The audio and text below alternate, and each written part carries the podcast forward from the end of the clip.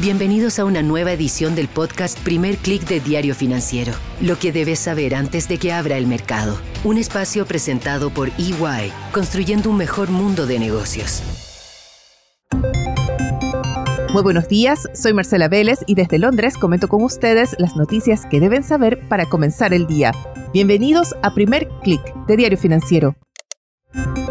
Hola a todos, muy buenos días. Es viernes 22 de septiembre, es día de nuestro especial semanal y hoy tengo un gran invitado para ustedes. Conversamos con Axel Christensen, estratega, jefe de inversión para Latinoamérica de BlackRock y con él analizamos el escenario para los mercados de la región después de esa decisión de la Fed que tanto ha golpeado las bolsas especialmente ayer. Pero antes de ir a nuestra conversación, quiero comentar con ustedes lo que estamos viendo a esta hora en los mercados, contrario a lo que fue la reacción del miércoles, donde más bien vimos una reacción moderada de parte de las principales plazas. Vimos sí caídas en Wall Street, pero por ejemplo las bolsas latinoamericanas reaccionaron por lo general con alzas, a excepción por ejemplo de Argentina. Ayer sí vimos ya una pésima sesión para casi todos los mercados. Fue la peor sesión para las bolsas en seis meses. Vimos el Nasdaq, que es el más sensible a ese discurso restrictivo de política monetaria, caer 1,82%. Vimos un repunte del dólar, un repunte de los rendimientos de los bonos del tesoro, todo esto en reacción a ese discurso de la Fed, a esa advertencia de que se mantendrán las tasas altas por un tiempo prolongado, no solo de parte de la Fed, también del Banco Central Europeo. Y esto va de la mano con las desafiantes cifras, en el caso de Estados Unidos, desafiantes respecto a las expectativas de desaceleración y por el contrario, cifras que dan cuenta de un mayor deterioro de la economía de la eurozona. Antes de hablar de cada uno de estos factores, rápidamente revisemos qué está pasando con los diferentes mercados. Tenemos una sesión mixta, como les comentaba, en Asia el índice regional termina más bien plano. Vemos un fuerte repunte de las acciones chinas. El Hang Seng sube 2,28%. Hay cierto optimismo regresando al mercado chino. Vimos también un regreso de fondos extranjeros a este mercado después de que analistas de Goldman Sachs advirtieran que ya la desaceleración habría tocado fondo, que las últimas cifras muestran una estabilización de la economía y UBS considera que veremos una mejoría en estas cifras y esto llevará a las acciones chinas a un repunte de 8%.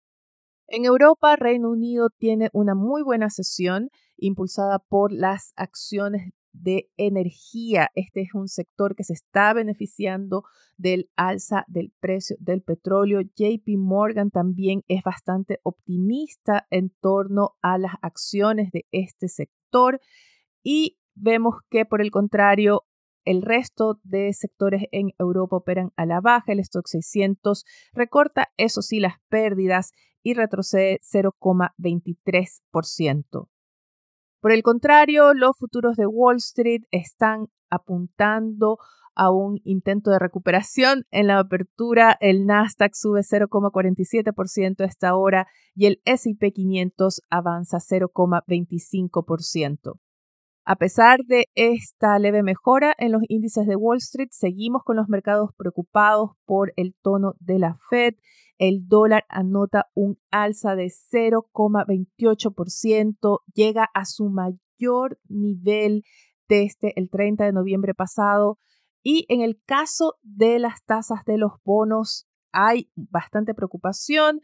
Vemos que la tasa de los bonos del Tesoro a dos años supera ya el 5%. En el caso de los papeles a 10 años, llega a 4,48, un nivel no visto desde 2007. Muy importante también, esta mañana el Banco de Japón desafió las expectativas del mercado, mantuvo sin cambio su política monetaria y también su política de control de los rendimientos de los bonos. Ahora se retrasa esa expectativa de que se pondrá fin a la política de tasas de interés negativas. Esto recién podría darse quizás a mediados del próximo año y esto lo que hizo fue debilitar aún más el yen y con esto dar más impulso al dólar.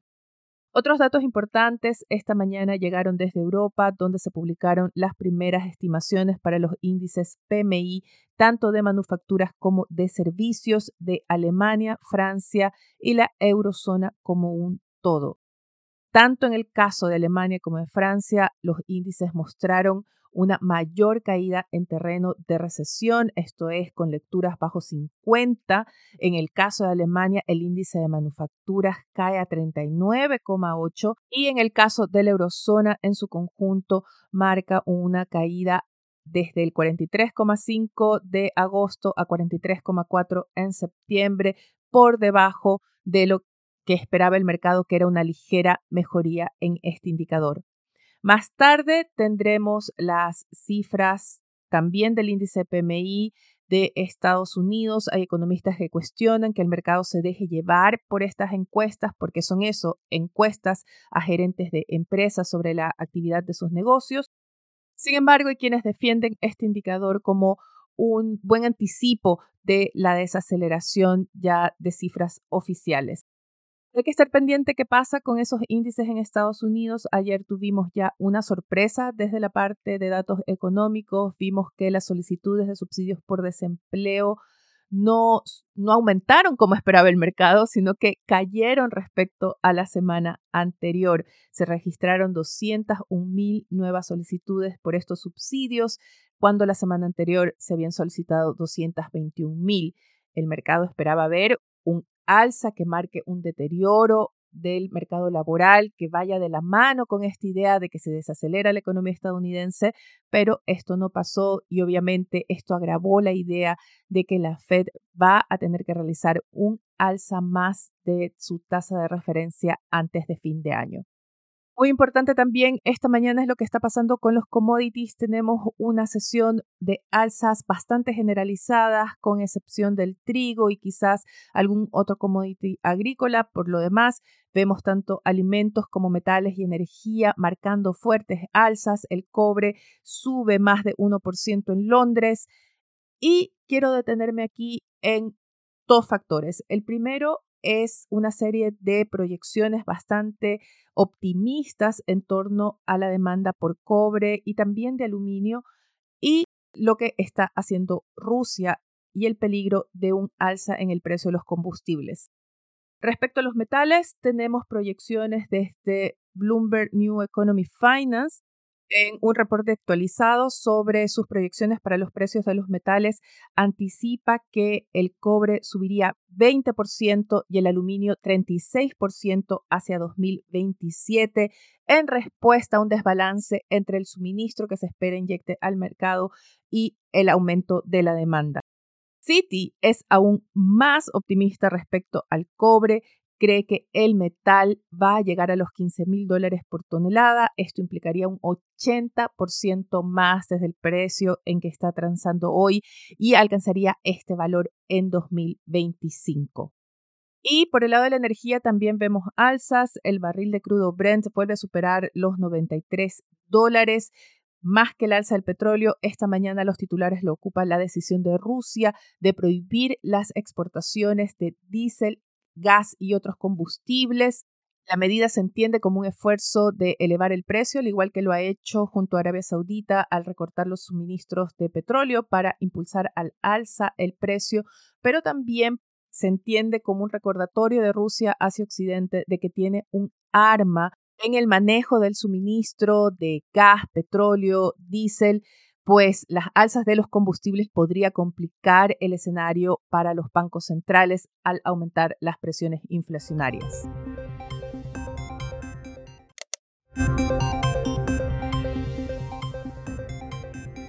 Y aquí quiero dar pie a nuestro especial de la semana porque precisamente el alza del precio del petróleo es uno de los factores que está viendo con más atención BlackRock. Y Axel Christensen nos comenta cuál es el escenario que están viendo ya hacia 2024 para los mercados de la región en este nuevo mundo de tasas de interés más altas, de una Fed más agresiva de lo que se había anticipado, pero también esas tendencias de largo plazo con oportunidades en algunos mercados. Se dieron a conocer actualizaciones a las proyecciones económicas que hace la Reserva Federal no el equipo de gobernadores, el equipo de estudio, ¿ah? que entregó eh, las actualizaciones con respecto al crecimiento económico, con respecto a dónde ven el desempleo, eh, la inflación misma, y aquí sí, los gobernadores se les hace una encuesta ¿ah? donde se les pregunta dónde ven la tasa de política monetaria em, para fines de este año, para fines del próximo eh, y el siguiente. Y en esta última parte es donde vino la mayor sorpresa y lo que yo diría que movió los mercados. Partiendo siempre por la parte positiva, vimos una actualización al alza de las proyecciones de crecimiento. Esto está reflejando que efectivamente la economía americana eh, ha sido más resiliente de lo que se esperaba. Por lo tanto, un escenario al menos por parte de la Reserva Federal de una recesión en Estados Unidos eh, de alguna manera queda bastante descartada. Eh, las proyecciones de inflación, la verdad, no cambiaron mucho, tampoco las de empleo, pero las que sí cambiaron notoriamente, y es aquí donde se genera la reacción de mercado, es este ya famoso ah, gráfico de los puntitos, ah, donde cada punto representa la visión, sin nombrarlo, no se sabe quién vota qué, pero de 19 eh, de eh, los gobernadores de la Reserva Federal. ¿Y cuál fue el cambio? Bueno, en, primer lugar, se vio la posibilidad de que tengamos una alza adicional en lo que va de este año. El mercado esperaba que por el alza de la sesión pasada ya estábamos listos. Esto eh, pareciera que todavía va a quedar la puerta abierta. Y pareciera que más que esa decisión, que más o menos eh, podría, no, no, era lo esperado, pero no era improbable tampoco, la sorpresa más bien vino por cuántos recortes se podrían producir el próximo año. ¿ah? Y aquí, de alguna manera, como el balde de agua fría, que eh, el mercado estaba esperando más recorte y finalmente esta encuesta, em, que no tiene ninguna, digamos, validez en cuanto a comprometer a la FED. Es una encuesta nada. ¿ah? Pero el mercado ahora tiene bastante importancia, muestra mucho menos recorte. ¿ah? O mejor dicho, em, una situación de tasas más altas por un tiempo más prolongado. ¿ah? Y eso es lo que el mercado eh, lo pone nervioso porque sus proyecciones eran de que la Fed podría comenzar un, eh, un camino de recortes más agresivo el próximo año. Entonces, en resumen, los mercados eh, reaccionan, ¿no es cierto?, con las bolsas cayendo, particularmente, eh, por ejemplo, el Nasdaq más que el S&P 500, y eso refleja de alguna manera que el sector de tecnología es un sector más sensible a las tasas de interés. Y em, también hubo reacción en, los mercados de renta fija, aunque más, más acotados, más limitados, donde las tasas subieron. ¿ah? Ahora venía subiendo hace un tiempo, las tasas de interés tanto de más corto plazo, el, plazo de dos años, que es bastante eh, importante, y sobre todo el de 10 años. ¿ah? Subió un poquito, pero eh, la reacción fue más eh, limitada en comparación a la reacción de las bolsas. Ahora, antes de ir a las bolsas latinoamericanas, sí tenemos esta mañana, estamos grabando esto el jueves, tenemos la tasa de los bonos a dos años ya en 5,3, entiendo que es el mayor nivel desde 2006. O sea que hubo, hay una reacción más y tenemos el dólar al alza. Exactamente. Son todas reacciones que reflejan un reseteo que han tenido que hacer eh, los actores del mercado respecto a ese trayecto de tasa de interés eh, en función del próximo año. Eh, la gran novedad viene por ese lado. No vimos una reacción similar de todas las bolsas latinoamericanas. Antes habíamos visto que cuando, por ejemplo, se se daban estos casos de una Fed más hawkish, más, eh, más restrictiva, las bolsas latinoamericanas se alineaban con Wall Street y caían. Pero esta vez no fue así. No sé si te llamó algo la atención de esa reacción que vimos en las bolsas de la región. Em, bueno, eh, no necesariamente. Además, ayer coincidía, Marcela, que eh, había también decisión de política monetaria del Banco Central de Brasil, que sí recortó las tasas, ah, la recortó en 50 básicos, y además dejó la puerta abierta para que las sesiones que quedan de este año, que son dos, podría recortar también eh, de, la misma magnitud. ¿ah? Entonces, tenemos, por decirlo así, una fuerza que tiene importancia en la región, como el del Centro eh, del Banco Central de Brasil, eh, yendo en la decisión contraria, por decirlo así. ¿ah? Y, digamos, y, y, que permite también extrapolar que otros bancos centrales que han comenzado a recortar las tasas de interés, entre ellos Chile, recientemente Perú, ah, sigan ese mismo camino. Y las bolsas como también son sensibles, no solamente a las tasas de interés de, Estados Unidos, sino que a los factores de crecimiento locales, menores tasas de interés significa que eh, el crecimiento puede empezar a, repuntar nuevamente. que ya la inflación, a juicio de los bancos centrales en la región, eh, ya estar controlada lo suficiente como para permitir que las tasas de interés bajen y con eso eh, reimpulsar actividad, particularmente esa, aquella actividad que es más sensible a las tasas de interés. Así que yo leo esa noticia tomando en cuenta que también ocurrieron otras cosas como lo que vimos en el Banco Central de Brasil puntualmente. Y puede también influir esa perspectiva más positiva respecto a Estados Unidos, esa idea de descartar la posibilidad de una recesión que se, que se saca de las proyecciones, digamos. Así es. Ahora, en ese sentido, el, el, el, el, escenario de Estados Unidos va a afectar de manera diferente a los países en la región. Obviamente a México esa noticia le, impacta más favorablemente, eh, mientras buena parte de Sudamérica estamos mucho más pendientes de qué está ocurriendo en el crecimiento en China, más de lo que eh, eventualmente pueda ocurrir en Estados Unidos. Ahora, igual están conectados. Si Estados Unidos, eh, la situación eh, marcha bien, a China de alguna manera también impacta positivamente en la medida que China le sigue, digamos, vendiendo, ¿no es cierto?, comercializando productos de Estados Unidos también. ¿Y cómo ajustarse o qué ajustes ves en o proyectas en los mercados latinoamericanos en este escenario que, está, que en, en inglés le están llamando higher for longer, que es tasas más altas por un tiempo más prolongado. ¿Qué, qué ajustes se ven? Bueno, eh, por un lado puede haber cierto impacto en las decisiones de los propios bancos centrales. Eh, recordemos que eh, una variable muy importante que determina los niveles de, tipo de cambio, ¿no es cierto? Eh, el nivel al cual eh, se transan los dólares en la región tiene que ver con la diferencia de tasa de interés. Y en el último año y medio, dos años, en general hemos visto monedas fuertes en la región con respecto al dólar. La razón principal porque las tasas en la región eran bastante más altas en Estados Unidos. ahora, esa situación comenzado a invertirse, las tasas de interés en Estados Unidos suben. ayer la Fed, como te decía, deja la puerta abierta para que puedan incluso subir un poquito más y mantenerse a ese nivel por un tiempo más prolongado.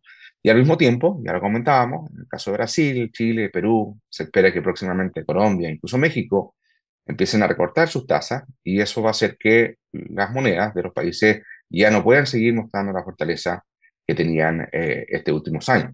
Ahora, ¿por qué es eso importante? será porque eso también condiciona eh, lo que pueden hacer los bancos centrales también. Eh, en la medida que el ajuste de las monedas, ¿ah? de evaluación de las monedas, eh, se produzca muy ah, rápidamente, eso también va a incidir en que tengamos más inflación, ¿ah? importemos inflación, los productos importados suban de precio y, por lo tanto eso pueda ponerle un freno al plan que quizás originalmente tenían estos bancos centrales. Tanto así, eh, que recientemente la propia presidenta del Banco Central de Chile eh, reconoció que el ajuste de, eh, del dólar, ¿no es cierto?, ha sido algo más pronunciado a lo que ellos esperaban. Entonces, eso puede tener impacto. Entonces, ese, ese ciertamente es un efecto importante.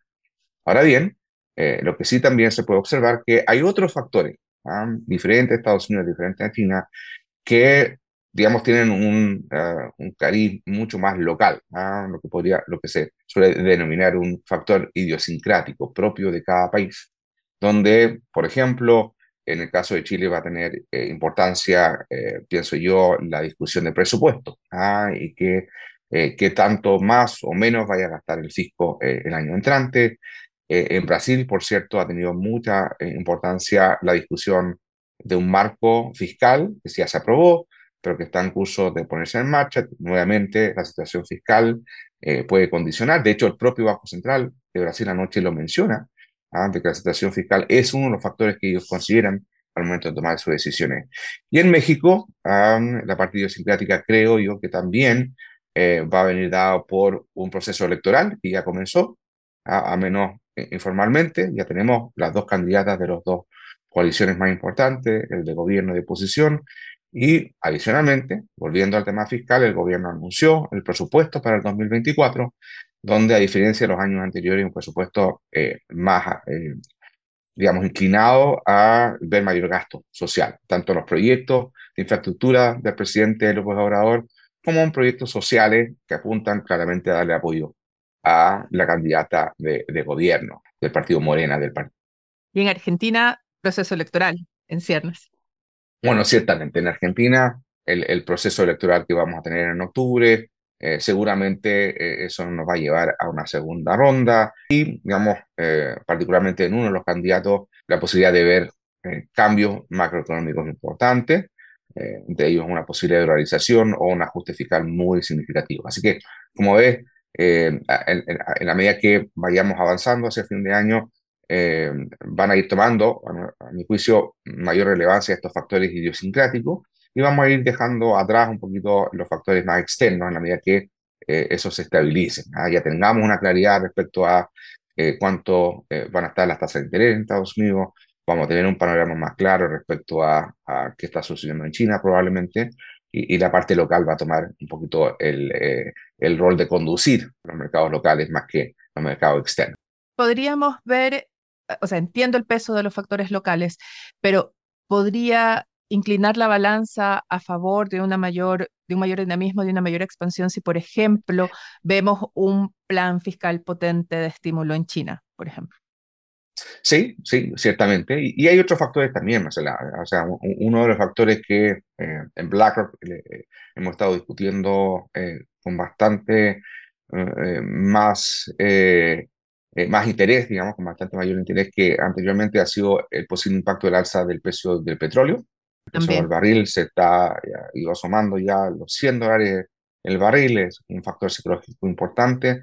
E, eso es relevante, por un lado, porque puede volver a impulsar más inflación, eh, o también puede ser un factor que eh, amenace eh, el crecimiento económico, ¿ah? a medida que la gente tiene que pagar más en la estación de servicio para llenar el tanque de su automóvil en Estados Unidos es menos dinero eh, disponible para gastar en otras cosas. Entonces, eh, eso es también otras variables, volviendo más al plano global, si tú quieres, em, que eh, le estamos prestando bastante atención. Ahora, lo interesante en América Latina es que un precio más alto de petróleo tiene impacto un tanto mixto. Hay países que son exportadores de petróleo, a un mayor precio significa eventualmente que ingresen más divisas, eso puede ser una buena noticia, pero al mismo tiempo puede afectar también la situación de inflación local, ¿ah? en la medida que ya sea los precios em, de la gasolina, de otros combustibles suban en esos mercados, o lo que ha sido un poco el,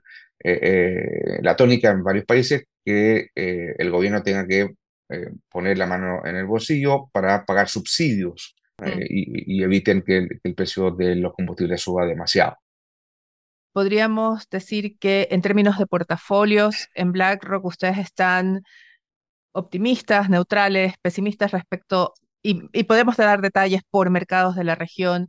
Pensemos ya a 2024, porque 2023 ya estamos casi terminando. Perfecto, sí.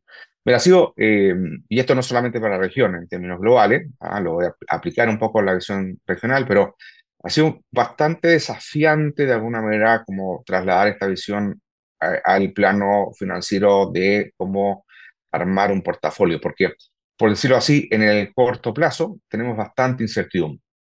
Por lo pronto, comentándolo ayer de la FED, no sabemos si, si ya está listo, si le queda una más y cuánto tiempo se pueda demorar y, cuando lo haga, qué, tan gradual o no van a ser los recortes de tasa de interés. Eso no sabemos y los mercados están muy sensibles a eso.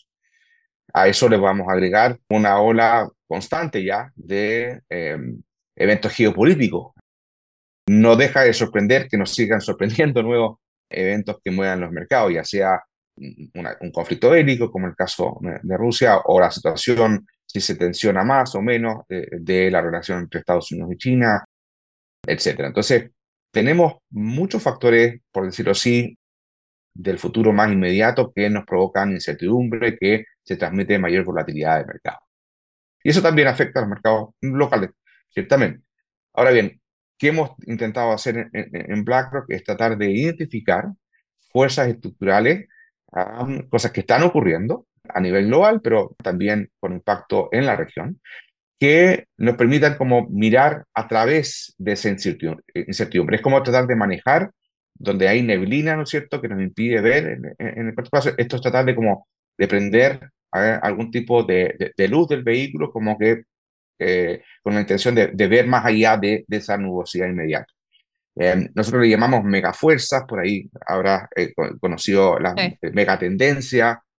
una de ellas, por cierto, ha sido todo relacionado con la disrupción tecnológica que trae consigo la inteligencia artificial.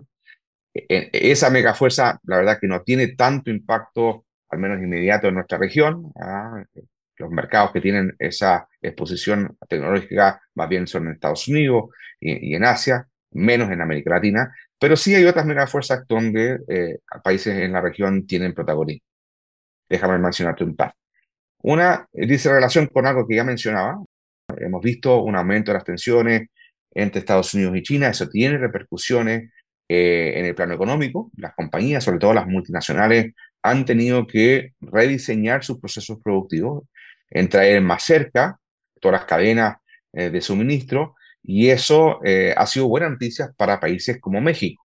Concepto de nearshoring, ¿no es cierto?, de traer más cerca la producción, está llevando a que las empresas pongan sus nuevas fábricas en países como Estados eh, en México, como te decía, o en el caso de Europa, eh, países como Hungría, pero en la región, los países más cerca, eh, donde Estados Unidos pueda tener un, una mayor seguridad de ese suministro, más allá de lo que pueda ser un problema de pandemia el día de mañana o más, pero particularmente en función de no saber muy bien dónde puedan ir a parar esas tensiones entre China y Estados Unidos. Entonces, primer, digamos, factor que estamos mirando con, con mucho interés es de qué manera la región se puede beneficiar de esta eh, fragmentación geopolítica que trae un nuevo orden en cuanto a, la producción. Otra mega fuerza, eh, y aquí eh, toma mayor protagonismo Chile, por ejemplo, es lo que dice relación con la transición energética. estamos viendo un esfuerzo importante, en el caso de Estados Unidos particularmente, ellos tienen un, todo un marco regulatorio que incentiva la mayor inversión en energías renovables y también eh, en eh, ¿no es la transición a mayor eh, electromovilidad, mayor cantidad de, vehículos eléctricos, etc. Y es ahí donde países como Chile, como Perú, como Brasil, que son ricos en reservas de materias primas críticas en ese proceso, ¿ah? ya lo sabemos bien, litio, cobre, en el caso de Brasil, por ejemplo, tierras raras, cobalto, eh, el aumento en la demanda que vamos a ver eh, de ese tipo de bienes, tanto de Estados Unidos, pero también del resto del mundo, incluyendo China, por cierto, debiese de generar flujos importantes tanto de inversión en esos países para sacar eso, eh, esos minerales que están en la tierra o en los salares y, se puedan producir, como también en los precios ah, de, esa, de esa materia. Entonces, eh, ahí donde vemos una tendencia que no solamente debiese impactar el 2024, sino que muchos años hacia adelante, eh, que impacta positivamente la región. Y por último, hay algunos factores eh, también que tienen que ver con el crecimiento eh, demográfico. Ahí el panorama es un poco mixto. En la región tenemos países que todavía la población sigue creciendo, todavía hay una cantidad importante de población joven que se puede incorporar ¿no es cierto?, al mundo laboral y ver su ingreso aumentar, eh, pero al mismo tiempo conviven con, eh, países como eh, el caso de Chile, Uruguay, donde la población ya ha venido envejeciendo, ¿ah? donde ese, digamos, factor presenta un desafío mayor y es donde, por ejemplo, tener políticas migratorias más claras, ¿ah? de poder, digamos, aceptar trabajadores que vengan de otros países va a ser bastante importante. Y sabemos que el tema de inmigración en Chile no ha sido un tema que, al menos desde mi perspectiva, ha sido resuelto bien con respecto a qué políticas aplicar y qué tipo de personas quisiéramos atraer. Sí, para nada. El tema migratorio no está resuelto. Y de hecho, eh, me, sorprende que, no, lo mencionemos como una tendencia, no lo ven como un riesgo a todo este escenario base. Estoy pensando, por ejemplo, en un agravamiento de la relación con Estados Unidos por el tema migratorio. Estoy pensando también por los temas de seguridad que van relacionados con el tema migratorio. No, por cierto, ah, y está relacionado. Estas megafuerzas, muchas de ellas tienen oportunidades, me enfoqué más bien en ellas, pero también tienen riesgos asociados. Ah, por lo pronto, Estados Unidos ha podido superar, por ejemplo, en relación a otras eh, economías desarrolladas como Europa eh, o Japón, eh, este impacto demográfico eh, negativo en función de eh, recibir un número mucho mayor de inmigrantes. el problema es que no ha sido un proceso ordenado, ¿ah? ha sido un proceso que ha estado, digamos, muy expuesto a, a estas oleadas y que han tenido, por cierto, un impacto político muy importante en Estados Unidos. Se evidencia de la mejor manera en la elección de algunos años atrás, donde construir un muro entre Estados Unidos y México se, se volvió un mantra de la campaña electoral. Entonces, e, esa situación, eh, tanto eh, en el lado positivo de contar con migración que me permita eh, todavía tener un, un, beneficio en cuanto a crecimiento demográfico de la población en edad de trabajo, pero al mismo tiempo, como bien señala Marcela, hay un tema de seguridad. y, eso es relevante también porque de alguna manera copa eh, un poco eh, eh, el tipo de relación que Estados Unidos ha establecido con la región. Es bien difícil hablar de otros temas, como incentivar mayor inversión, como, por ejemplo, traer esos centros de tecnología que permitan desarrollar también, ¿no es cierto?, todo lo relacionado con inteligencia artificial en la región. Es difícil incluir eso en la, en la agenda si es que el tema de seguridad e inmigración copa toda la discusión que pueda tener Estados Unidos con los países en Latinoamérica. Así es. Y yo pensando en 2024 y pensando en resumir un poco lo que hemos hablado, ¿cómo describirías el escenario base para los diferentes mercados de la región en 2024 y qué oportunidades bueno, por lo pronto, y esto está incluido en, en, los informes que le hemos hecho llegar a nuestros clientes recientemente, hay una oportunidad inmediata. Hemos visto que eh, los instrumentos de renta fija, los bonos en la región eh, han atraído eh, mucho interés, a pesar de que las tasas de interés han venido bajando. Las tasas siguen siendo muy atractivas en función de otros lugares del mundo, em, particularmente en aquellas economías que son más sólidas económica y financieramente, ¿ah? que tienen bajo nivel de endeudamiento, Ah, que el gasto fiscal es, relativamente acotado. Y, y, en esa categoría caen eh, economías como el caso de México ah, y Chile eh, particularmente. O sea, por lo pronto hay oportunidades en la renta fija. Más allá, eh, y ligado a, lo que conversamos, hay oportunidades en renta variable, precisamente en aquellos sectores o en aquellos países que están más ligados a estas megafuerzas que mencionaba. En el caso de México y particularmente toda la industria manufacturera que está muy eh, eh, conectada con la producción eh, en Estados Unidos o que goza de beneficios tributarios, por ejemplo, lo que son las fábricas de vehículos eléctricos en México tienen un subsidio que otros países en el mundo no tienen. La transición energética, las compañías que se benefician de eso, particularmente en el sector de minería, eh, o también eh, ligado a la inversión en capital que se va a requerir en los países.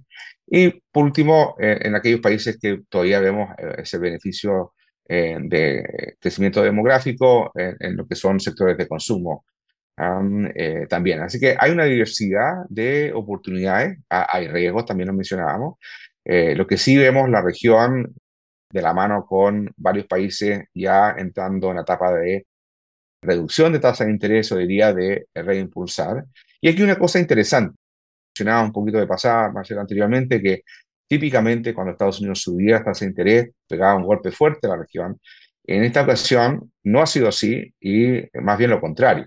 La región ha mostrado, con algunas excepciones, pero los países más grandes, por cierto, México y Brasil, han sorprendido más bien con crecimiento por encima de lo que se esperaba, con un impacto mucho más acotado. ¿ah? Y ahora que entramos en un eh, periodo en que las tasas de interés ya dejan de ser el obstáculo que han sido hasta ahora, y tenían que hacerlo para traer la inflación hacia abajo, ah, podríamos ver un reimpulso en la actividad y eso son buenas noticias para eh, los mercados financieros en la región en general.